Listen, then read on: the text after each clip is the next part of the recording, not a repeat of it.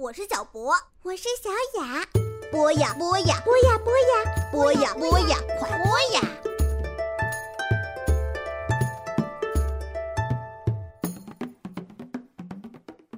小朋友们，你们好，欢迎收听《冒险夏令营》。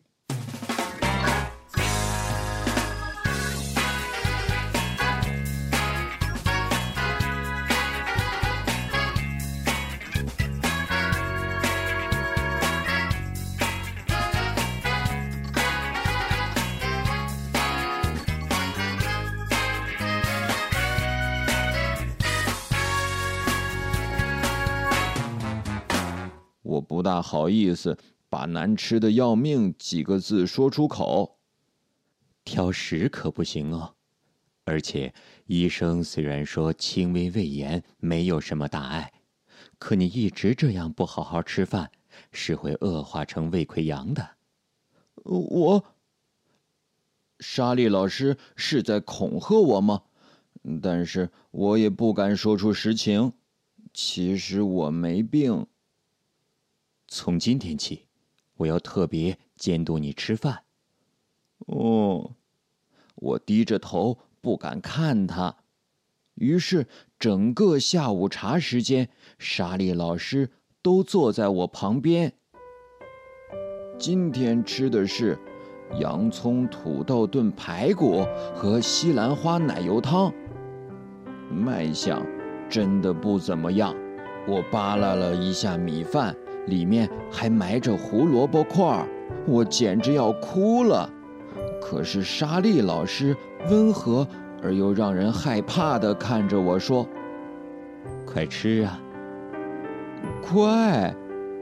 我颤抖着舀起一小勺洋葱胡萝卜，对着自己催眠，嘴里默念：“这是妈妈做的五彩蛋包饭，五彩蛋包饭，五彩蛋包饭。”莎莉老师盯着我，好像在看一只怪物。我硬着头皮，嚼也没嚼，匆匆吞下一勺，差点噎着。我赶紧喝了一口西兰花奶油汤。这味道与妈妈的五彩蛋包饭和奶昔比起来，真是一个地狱，一个天堂。老师满意的看着我，用眼神。鼓励我继续吃。我艰难的看着他，用几乎哀求的口吻说：“嗯，可以少吃一点吗？”旁边的孩子都在窃笑。不行，一粒都不许剩。莎莉老师几乎是用威胁我的口气，坚定的说：“不行，一粒都不许剩。”莎莉老师几乎是用威胁我的口气，坚定地说：“我想到在家的时候，只要撒撒娇，妈妈总不忍心逼我，爱吃什么就吃什么，不爱吃的，她也会想法子做成我爱吃的。爸爸虽然严厉，但从来不管这些事情，从来没有人这么逼我。”一顿饭硬着头皮吃下来，我居然摸索出一种独创的吃饭方法，就是进了嘴的食物立刻让它们像玩滑梯一样滑下去，这样口腔里顶多残留一点点洋葱和胡萝卜的味道，只要赶快扒几口米饭，或者喝下一大口汤。也就可以完全摆脱那种不舒服的感觉了。莎莉老师一直看到我吃完碟子里的最后一口，才满意的离开。以后我还会监督你吃饭的，大家也要监督吉姆。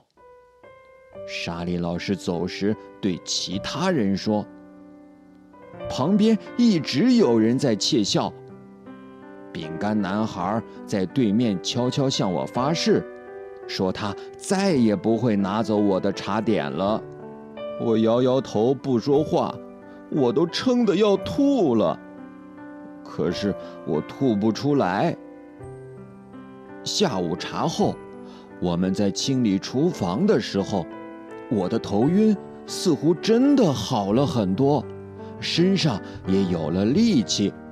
凯莉拿着一把小梳子，试图把特丽莎恐怖的发型梳理平顺。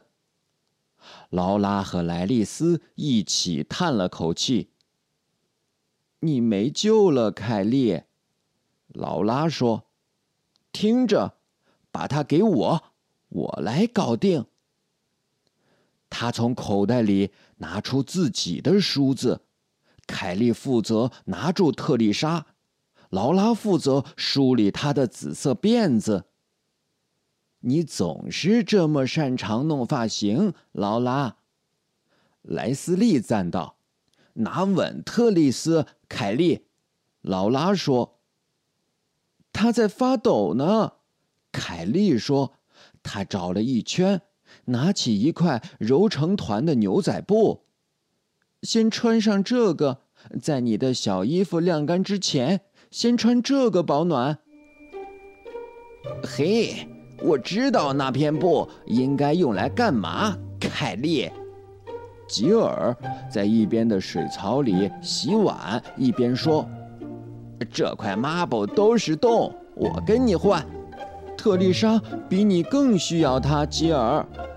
凯莉坚定说：“那个蠢娃娃，他不是娃娃，他是食人族的巨魔。”凯莉说。我们都快赢了，但是到头来我们是最后一名，都怪你！还有饼干男孩和吉姆。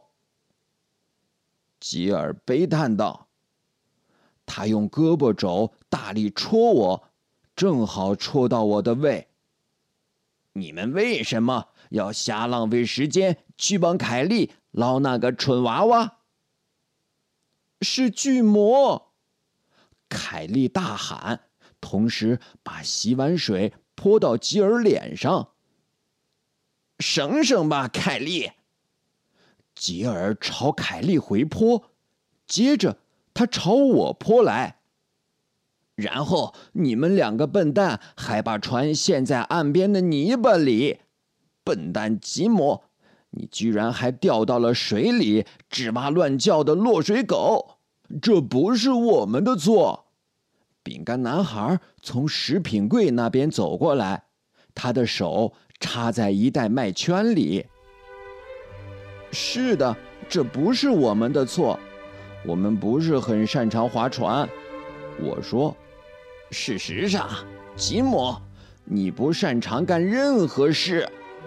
吉尔说，凯莉向吉尔张开的嘴巴里泼水。吉尔立刻回击，还一不小心泼到了劳拉。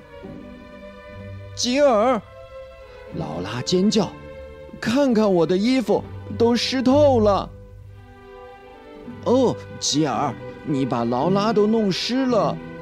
莱斯利说：“吉姆才该被弄湿。”吉尔说着，继续泼我，又瘦又湿。又可悲的小东西！给我闭嘴，脓包！你才是个可悲的东西！饼干男孩说着，把麦圈扔到他身上。就是，吉姆冒险救了特丽莎，他是个英雄。凯莉边说边泼吉尔，吉尔大力回击。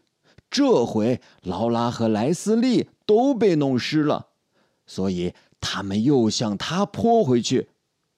饼干男孩把一整袋麦圈都倒在吉尔头上，我们哄堂大笑，因为吉尔身上、脸上都沾满了麦圈，看起来太滑稽了。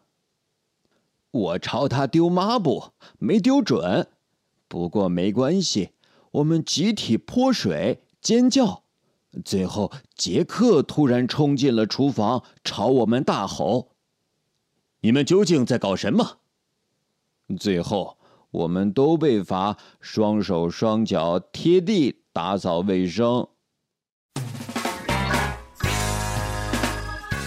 今天的故事就先讲到这里，咱们下期再见。